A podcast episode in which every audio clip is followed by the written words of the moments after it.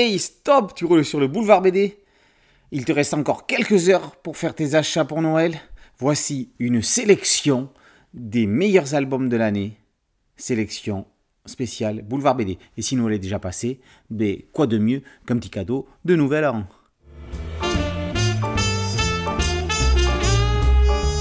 Hey, stop, tu roules sur le boulevard BD Cet album est fait pour toi. Les amis de Spirou, tome 1 un ami de Spirou est franc et droit. 31 décembre 1944, cimetière de Marcinelle. Jean Doissy pleure sur la tombe de deux jeunes résistants, morts pour la patrie. Ils étaient des amis de Spirou. Ils faisaient partie d'un groupe de six membres. Remontons l'histoire, quatre ans et demi plus tôt, en août 1940. Cinq garçons assistent aux horreurs perpétrées par l'occupant nazi.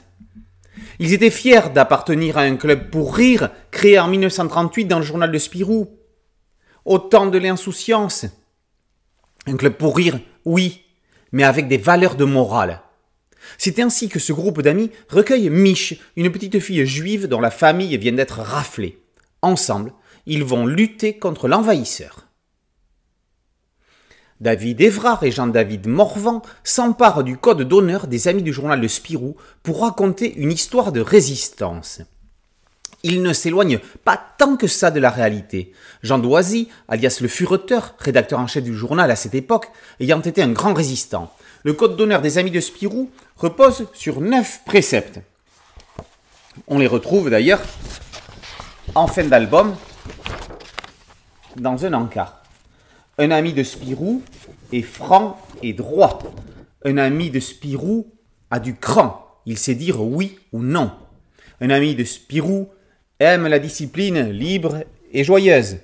Un ami de Spirou est fidèle à Dieu et à son pays. Un ami de Spirou est l'ami de tous, mais surtout des faibles. Un ami de Spirou sait se rendre utile, se déranger pour les autres, se priver. Un ami de Spirou n'a pas peur de se salir les mains, mais veut se garder propre dans ses pensées, ses paroles et ses actes. Un ami de Spirou est toujours gai et de bonne humeur, même devant la difficulté.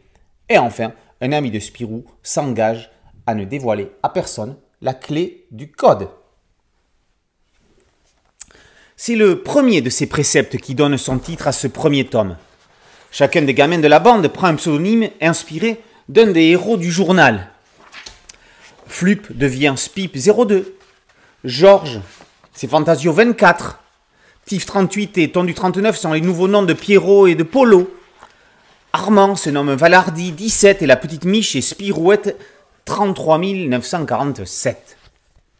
Malgré leur jeune âge, ils vont combattre le nazisme. Et l'on sait déjà que deux d'entre eux n'en reviendront pas. La série est l'occasion pour les auteurs de rendre hommage à la grande histoire de la bande dessinée. Ce n'est pas au Moustique Hotel, mais à l'hôtel Velter, du nom du créateur même du groupe, que l'on croise le chef portier Entresol, ainsi que Spirou lui-même. On aperçoit une brasserie Delporte, des assurances JG, et on voit JG, le dessinateur lui-même, à la rédaction dans les bureaux de Marcinelle. Clin d'œil à RG, l'agent 15 de Quick et Flupk est dans la rue. Après Irena, et en parallèle à Simone, le duo Évrard-Morvan poursuit son devoir de mémoire dans un registre et un style où l'on n'attendait pas autant d'émotions incroyablement efficace et passionnant. Les Amis de Spirou, tome 1, Un ami de Spirou est franc et droit, par Morvan et Évrard, et par aux éditions Dupuis. Boulevard BD, c'est un podcast audio, une chaîne YouTube et un site dédié, boulevardbd.com. On vous y attend de pied ferme. A très bientôt sur Boulevard BD. Ciao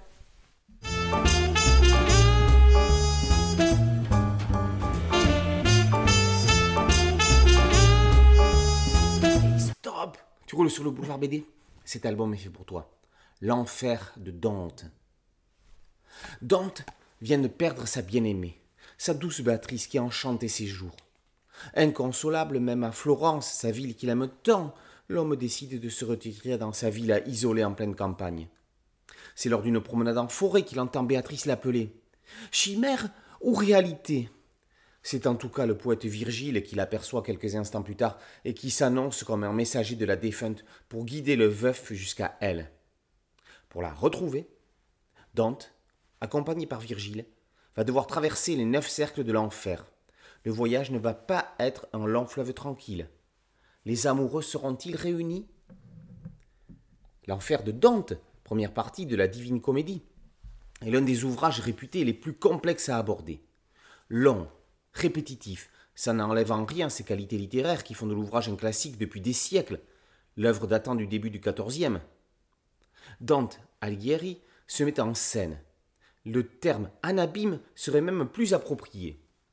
Il lui faudra franchir le fleuve Achéron à bord de la barque de Caron, traverser les limbes, affronter un cerbère, côtoyer des âmes perdues, éviter le regard des méduses et le minotaure, jusqu'à rencontrer Lucifer, l'ange déchu.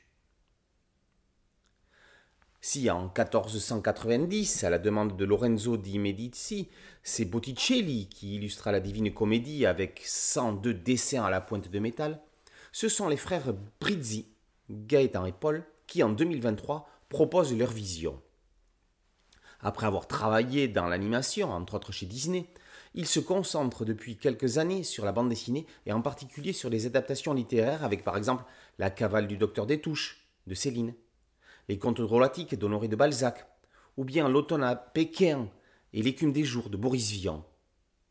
Avec leur enfer, les auteurs rendent abordable un ouvrage écrit en langue vernaculaire il y a 700 ans. Chaque case semble être une gravure d'époque, tout en gardant les codes et le ton du média bande dessinée. Comme si celui-ci était né lui aussi il y a plus d'un demi-millénaire. C'est assez fascinant. Avec fluidité mais précision, avec romance mais respect, les frères Brizzi contribuent à la pérennité d'une œuvre du patrimoine mondial. L'enfer de Dante par les frères Brizzi est paru aux éditions Daniel Maguen. Boulevard BD, c'est un site dédié, un podcast audio et une chaîne YouTube à laquelle je vous invite à vous abonner. C'est gratuit. A très bientôt sur Boulevard BD. Ciao.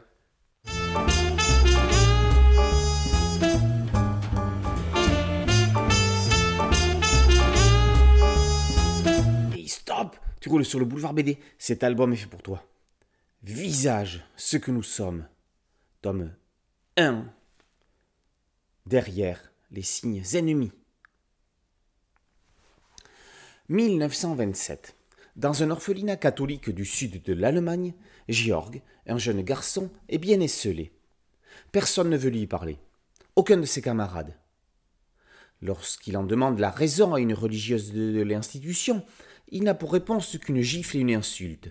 Bastard La nuit suivante, il entre par effraction dans le bureau où sont rangés les dossiers de chacun des orphelins pour consulter le sien. Il en a la confirmation. Il est un bâtard, comme on le disait vulgairement. Son père est français, sa mère est allemande. Il subtilise un médaillon dans lequel il y a une photo de chacun d'entre eux. Il n'a pas l'intention d'attendre qu'ils viennent le chercher. Georges s'enfuit.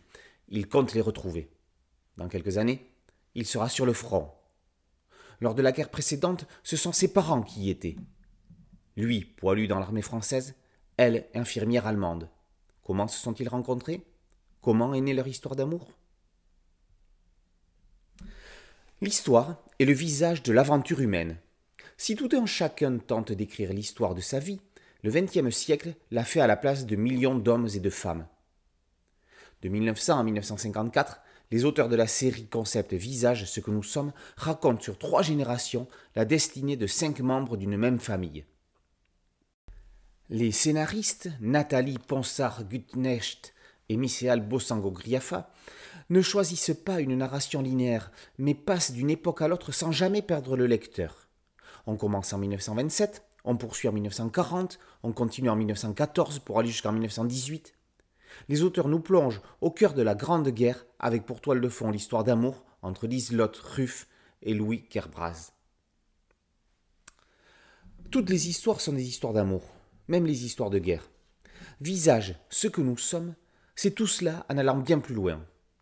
Une citation de Gauguin, titre de l'un de ses tableaux les plus fameux, l'annonce en préambule.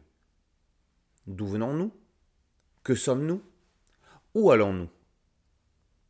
Georges cherche ses origines, qui il est et la façon dont il peut, dont il doit prendre en main son destin avec le poids de sa généalogie. Mais si c'est bien lui qui lance la saga, ce sont bel et bien ses parents qui sont au cœur de ce premier épisode. Leur rencontre était si improbable qu'elle s'est produite. Et comme pour faire un pied de nez à Gauguin, c'est l'art qui les réunit. Si elle est photographe, lui est un dessinateur, mais aussi un artisan qui transforme les douilles en bijoux. Les auteurs posent également la question de la croyance et de la religion, sans en parler, en organisant la rencontre entre Liselotte et Louis dans une église à moitié détruite. Quand l'on fait face à un drame, les rapports avec le divin s'en trouvent bouleversés, dans un sens comme dans l'autre. Le dessinateur Aurélien Morinière n'avait rien publié depuis près de trois ans avec le thriller L'Homme Book, et pour cause, il était occupé sur cette nouvelle série dont les quatre volumes sont annoncés pour cette année. Il fallait donc prendre un peu d'avance. Morinière dépeint la violence des sentiments avec force et celle de la guerre avec une cruauté froide. Il démontre que quel que soit leur camp, les soldats n'avaient pas d'autre choix que de tuer, soit pour survivre, soit parce qu'ils étaient emportés par la meute. Ces grandes cases sont majestueuses, que ce soit ces soldats marchant dans la forêt des Ardennes ou bien le lieu de culte dans lequel se fait la rencontre qui scellera le destin du futur Géorg. Réalisé par les scénaristes de la série, un cahier documentaire complète l'album.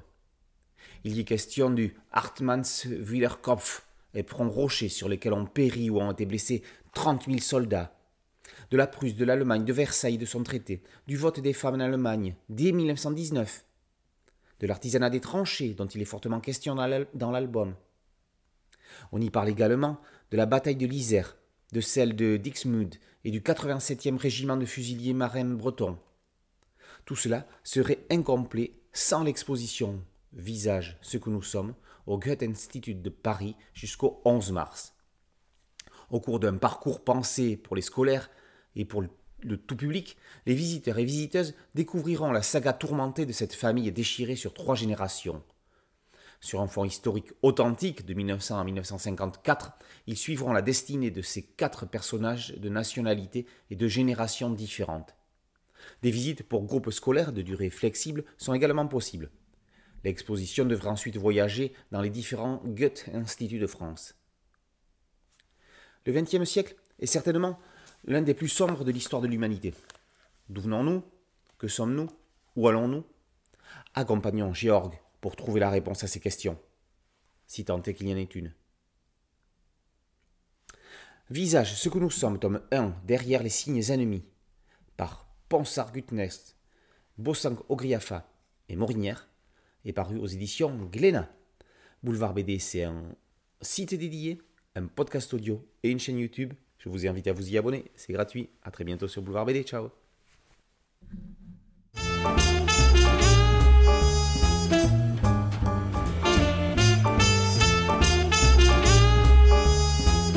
Hey stop, tu roules sur le boulevard BD, cet album est fait pour toi, mademoiselle Sophie, ou la fable du lion et de l'hippopotame. Romain, 11 ans, bientôt 12, ne supporte plus que ses camarades de classe se moquent de la maîtresse. Mademoiselle Sophie a toujours été grosse, mais depuis les vacances, en 15 jours, elle a énormément pris. Elle s'essouffle en montant les escaliers et doit subir les lazis et les colibés des élèves qui se cachent à peine pour se moquer d'elle. Elle est si gentille.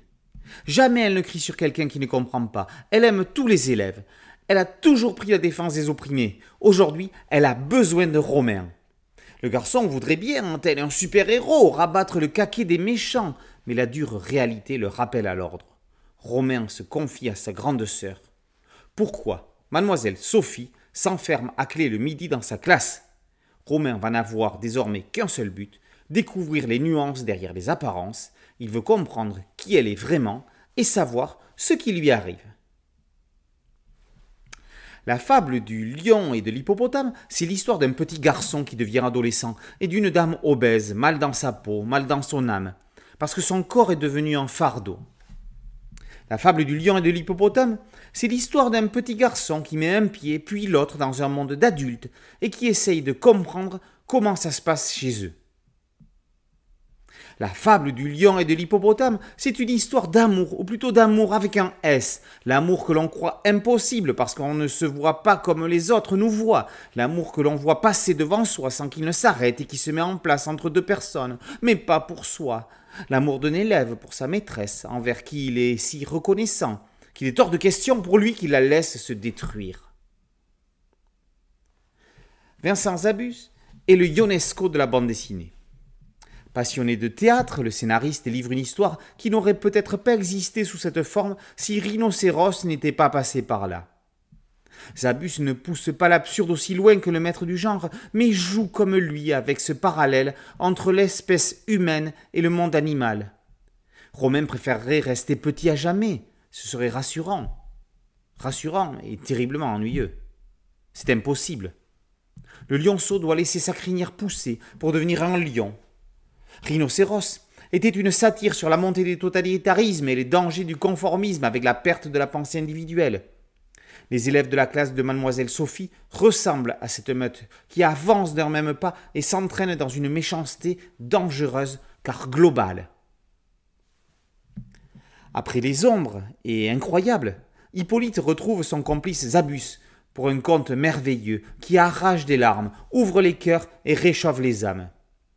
Hippolyte ne met que les traits nécessaires à l'émotion dans un graphisme à la Sampé qui aurait rencontré Quentin Blake. La Fontaine a écrit les plus belles fables. Il en manquait une, celle d'un lion et d'un hippopotame. Zabus et Hippolyte l'ont rédigée et dessinée, avec la même force et la même grâce que leurs prédécesseurs.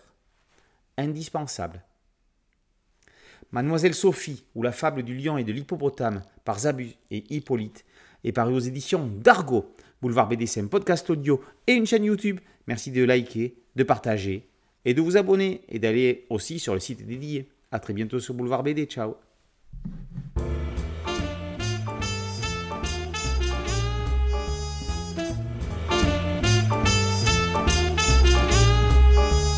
Hey stop Tu roules sur le boulevard BD Cet album fait pour toi. Le fils de Taïwan, tome 1. Le garçon qui aimait lire. 1935. Kunlin Tsai a 4 ans et demi. Après un séisme, il retrouve sa famille saine et sauve devant les décombres de leur maison. Les districts Uli et Kingshui ont été ravagés. Taïwan compte 15 000 victimes et 60 000 habitations détruites. À la fin de l'année, la maison de Tsai est reconstruite. Kunlin va grandir, aller à l'école, chanter, écrire. La bibliothèque stimule sa curiosité.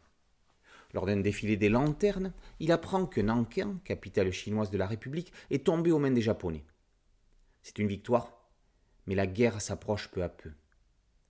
1941, en CM2, Kunlin, brillant élève, prépare son entrée au collège. Il veut devenir professeur.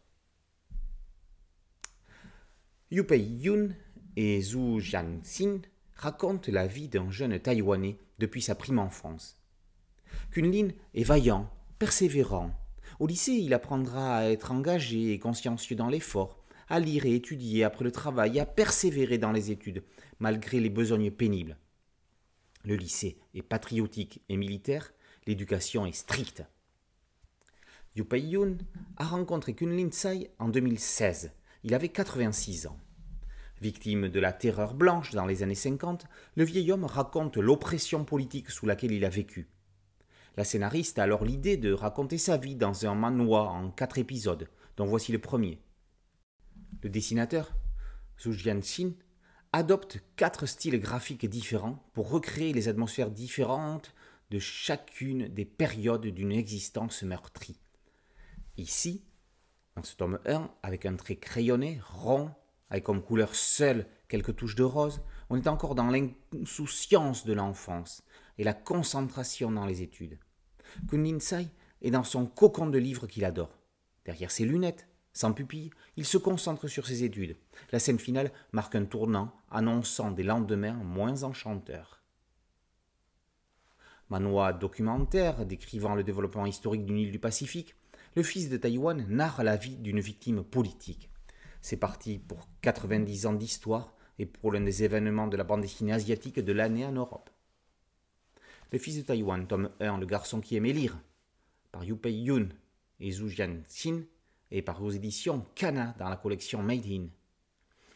Boulevard BD, c'est un podcast audio et une chaîne YouTube, ainsi qu'un site dédié. N'oubliez pas de vous abonner, c'est gratuit. A très bientôt sur Boulevard BD, ciao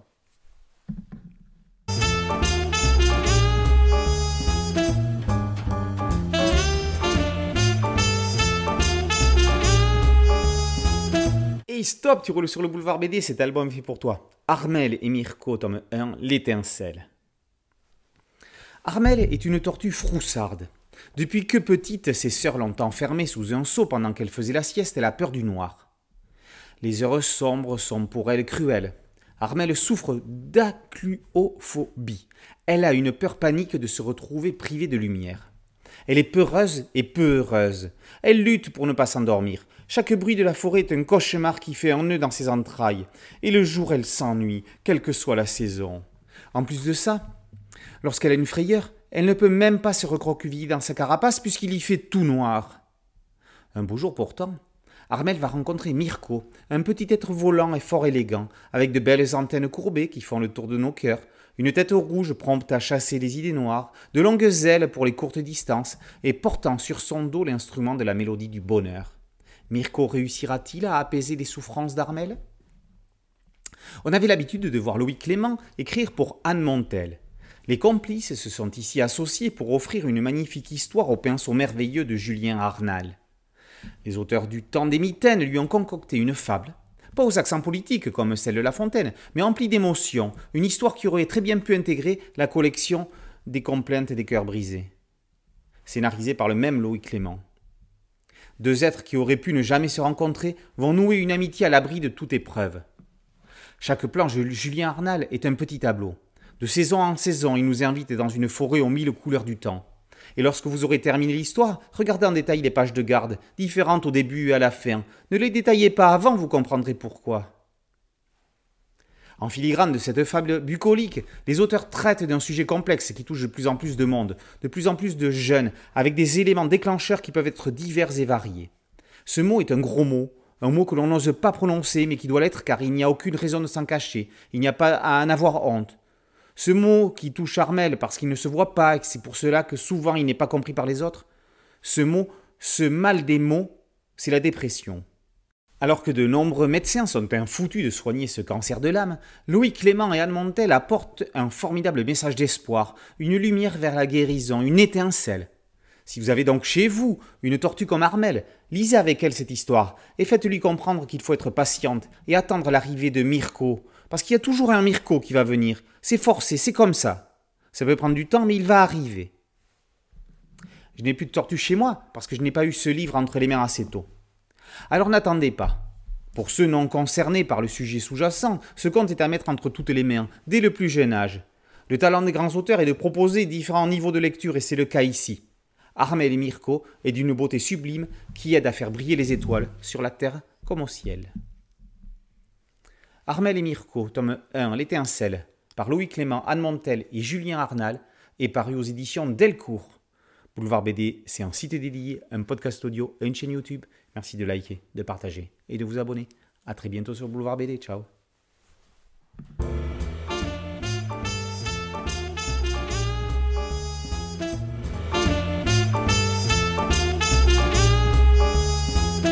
Et stop, tu roules sur le boulevard BD. Cet album est fait pour toi.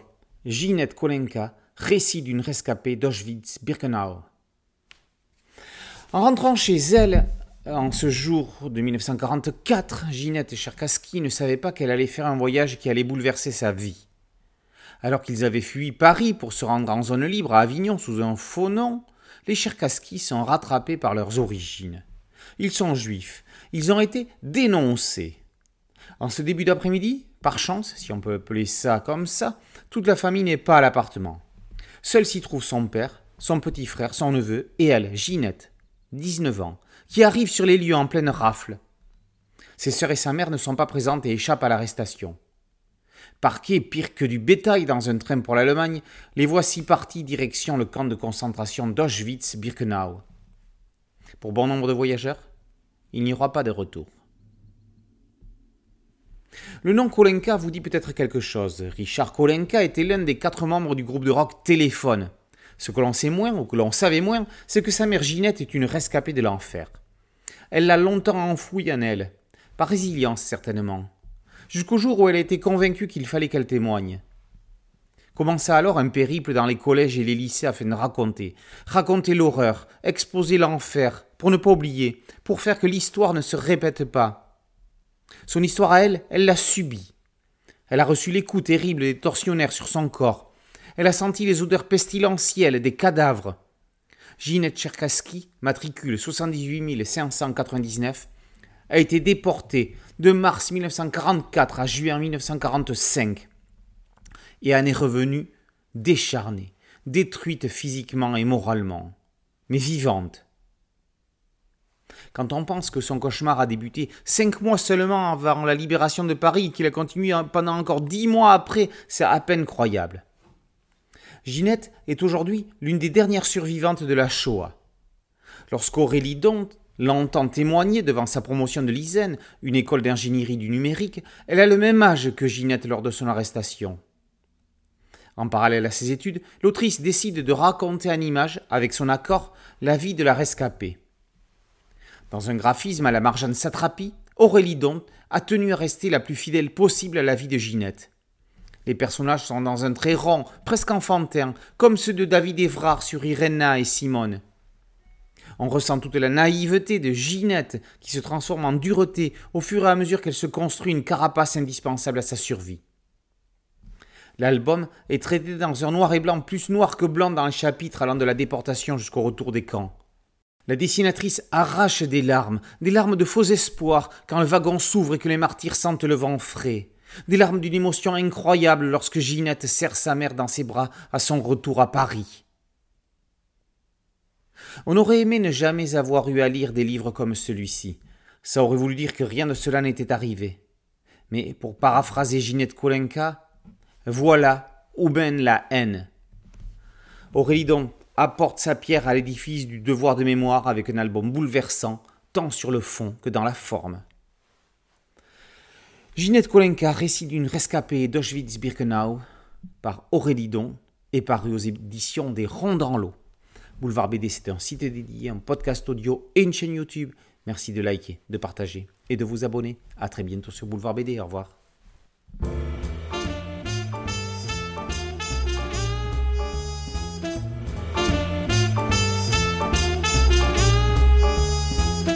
Tu roules sur le boulevard BD, cet album est fait pour toi.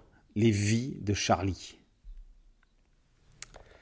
Charlie, jeune trentenaire citadin, travaille chez Recycle Éternel.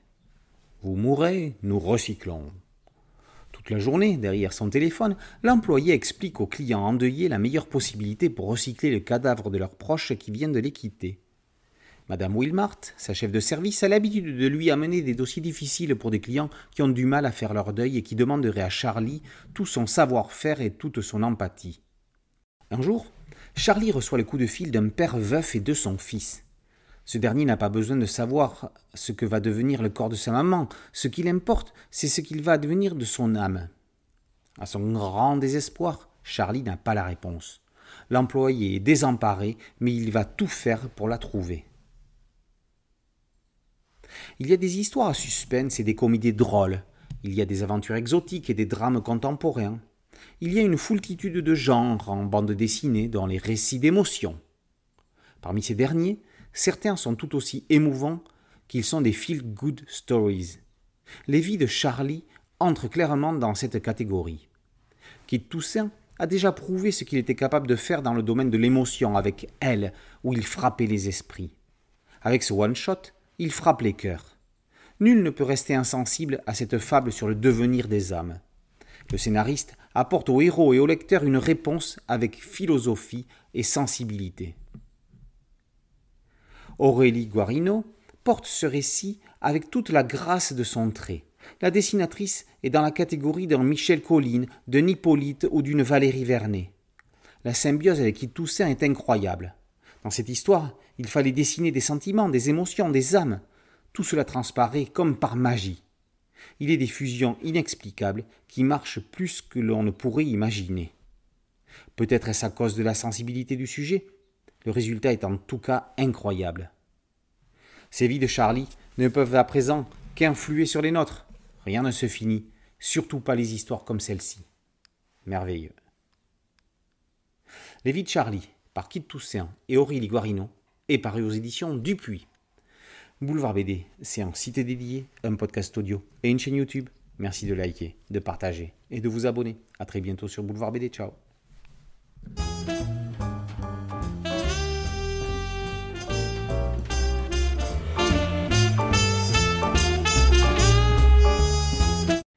Hey, stop, tu roules sur le boulevard BD, cet album est fait pour toi. Long Way Down. L'Amérique, le pays des armes et de l'autojustice. Dans un quartier de banlieue, Sean revient d'une pharmacie où il est allé chercher un médicament pour sa mère. Il est avec sa copine. Tony et William jouent au basket, se rêvant déjà professionnels. Bam Un coup de feu résonne. Sean a pris une balle. Sa mère accourt, mais il est trop tard. Le même sang que celui qui coule dans ses veines se répand sur l'asphalte. La police ne tarde pas à débarquer sur la scène du crime, mais personne n'a rien vu. William, 15 ans, Will pour ceux qui le connaissent, est le frère de Sean. Du haut de son jeune âge, il va appliquer les trois lois du quartier. Ne pas pleurer, jamais, quoi qu'il arrive. Ne pas balancer, jamais, quoi qu'il arrive. Se venger. Si quelqu'un que tu aimes se fait tuer, trouve la personne qui l'a tué et bute-la. Pour appliquer ce troisième principe, Will va devoir rentrer chez lui pour prendre un calibre, un pétard, un gun. On aime toujours plus les gens quand ils sont morts. Pour Will, l'assassin, c'est Carlson Riggs, un ancien ami de Sean. Will a grandi en regardant les séries policières. Il trouvait toujours le tueur avant les flics. Avant aujourd'hui, il n'avait jamais tenu de flingue. Will décide d'attendre le matin pour se rendre devant l'immeuble de Riggs. Il sort de l'appartement familial, l'arme à la ceinture sous son t-shirt, et prend l'ascenseur pour descendre les étages. À chaque étage, quelqu'un va monter dedans, comme d'étranges fantômes qui viennent discuter avec Will. Long Way Down est un roman américain de Jason Reynolds publié en 2017. L'auteur a eu lui-même un ami qui s'est fait assassiner alors qu'il avait 19 ans. Il a travaillé dans des centres de détention pour mineurs. Il invite ici à une réflexion sur la vengeance, sa légitimité, son utilité, et amène à se questionner sur le port des armes à feu dans une Amérique aux multiples blessures. Danica Novgorodov met l'histoire en image dans une aquarelle sombre et un découpage magistral. La violence s'incruste dans les cases par des procédés originaux. Les onomatopées et les cris sont partie prenante de scènes de haute tension. Novgorodov multiplie les procédés graphiques originaux, amenant de surprise en surprise. Grâce à un scénario incroyable et imprévisible dans un quasi huis clos, une mise en scène sans fausse note et un graphisme aux techniques variées, Long Way Down est un thriller aussi poignant que dramatique. C'est le choc comics venu de l'autre côté de l'Atlantique de l'année, et peut-être même de plusieurs années. Indispensable. Long Way Down, par Novgorodov, d'après Jason Reynolds, et par vos éditions Milan. Boulevard BD, c'est un site dédié, un podcast audio et une chaîne YouTube. Merci de liker, le petit pouce, de partager et de vous abonner. A très bientôt sur Boulevard BD. Ciao.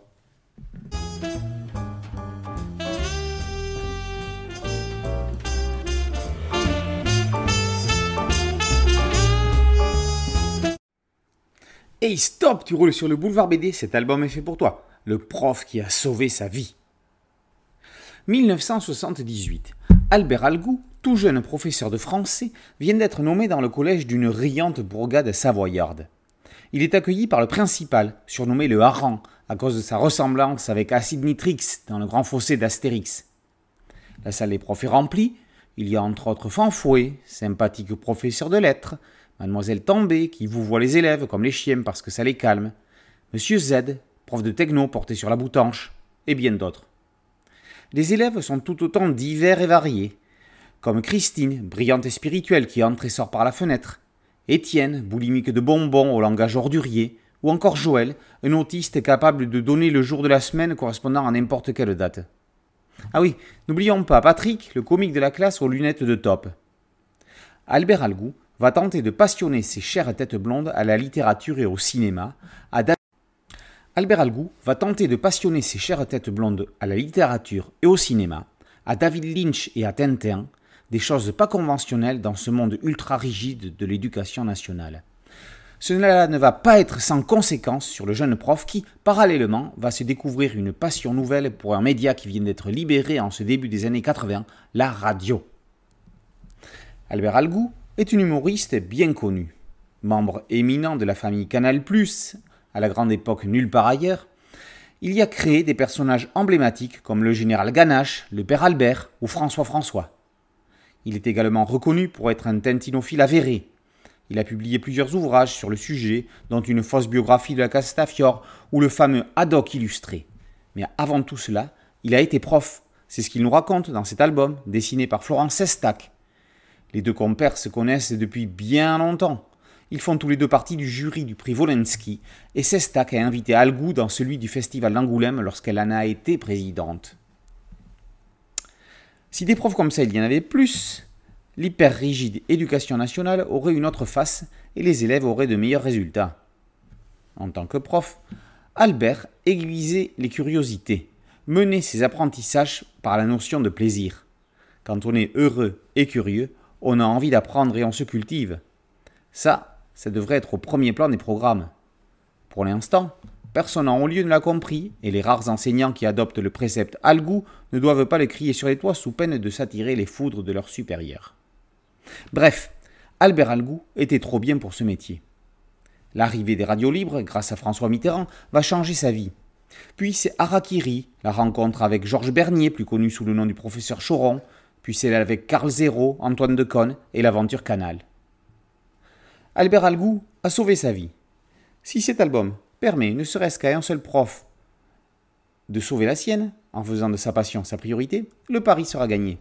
Véridique, émouvant et drôle. N'est-ce pas Pentember Le prof qui a sauvé sa vie, par Algou et Sestac, est paru aux éditions d'Argo, Boulevard BD, c'est un podcast audio, un site dédié et une chaîne YouTube. Merci de liker, de partager et de vous abonner. A très bientôt sur Boulevard BD. Ciao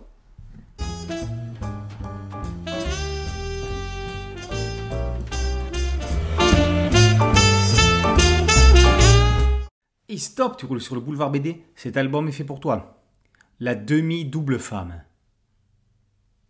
1899, Radimir Andreevitch est désespéré. Sa fille Selena a disparu dans la forêt sibérienne. Il s'en inquiète auprès d'Aza Parfionova, celle que l'on appelle la demi-double femme et qui dirige une communauté. Elle règne sur le commerce de la fourrure. Mutilée et obèse, elle se déplace sur un rustique fauteuil roulant. Le vieil homme est prêt à lui payer les 241 roubles qu'il lui reste de la vente de sa masure en Ukraine pour qu'elle la lui ramène. Dans un premier temps, Hazard refuse de l'aider. Grâce à Ivan, un jeune villageois, le père malheureux trouve de l'aide en Jason, plus chasseur que trappeur et rival d'Aza. Piqué au vif, la patronne décide de leur filer le train.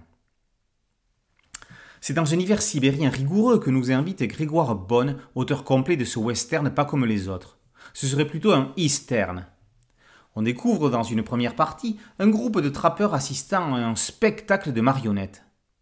En grands enfants, il rit de la marionnettiste qui n'est autre qu'Aza et qui cherche comme chaque année une nouvelle façon de célébrer le début de la saison. Depuis trois jours, elle va emmener les hommes dans le nord. Non, dans trois jours. Et gelé, mais la qualité de la fourrure de la bête laisse augurer d'une chasse exceptionnelle. Le jeune Ivan rêve de partir avec eux, mais Aza, qui a la charge de l'orphelin, lui confie la responsabilité de l'hôtel en son absence. Il faut bien s'occuper de Jason, l'étranger qui vient d'arriver, et qui se vante d'avoir attrapé toutes les bêtes poilues d'Amérique et vu toutes les merveilles de Chine et d'Europe. Il est venu traquer la zibeline. Asa Perfionova est un personnage atypique, le genre d'héroïne ou d'anti-héroïne qu'on n'avait jamais vu. C'est une mère pour tous les trappeurs, mais tellement étouffante, tellement dirigiste qu'elle les empêche de grandir. Quel genre de mère empêche ses enfants de grandir? Déclare Jason, qui va se positionner en rival en ralliant Ivan à son camp. Alors qu'Aza adopte le fusil, Jason apporte ses pièges mécaniques en acier qui ont fait leur preuve sur les castors canadiens, préservant ainsi leur fourrure. Alors, pourquoi pas sur les ibelines Grégoire Bonne oppose l'expérience, la connaissance, le respect et l'observation de la nature de l'un à l'arrogance, la suffisance et le progrès technologique de l'autre. Le coup de génie du scénario est de faire s'opposer Jason et Asa sur un autre terrain que celui si évident de la chasse, à savoir la recherche de la fameuse Selena.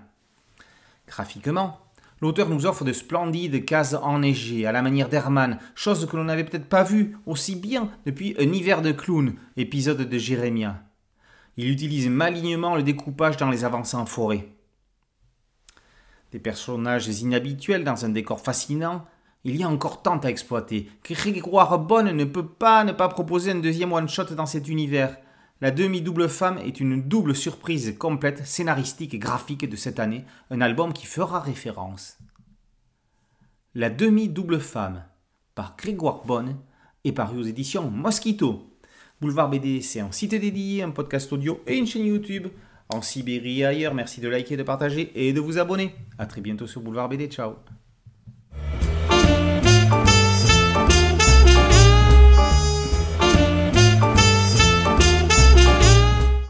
Stop, tu roules sur le boulevard BD, cet album est fait pour toi. La course du siècle.